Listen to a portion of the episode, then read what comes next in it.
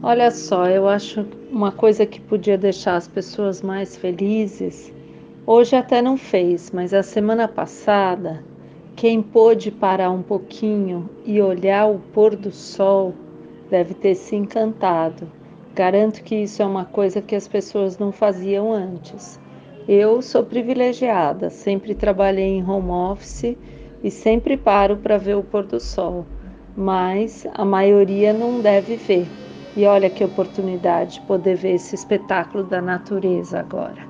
Beijo enorme. Tchau.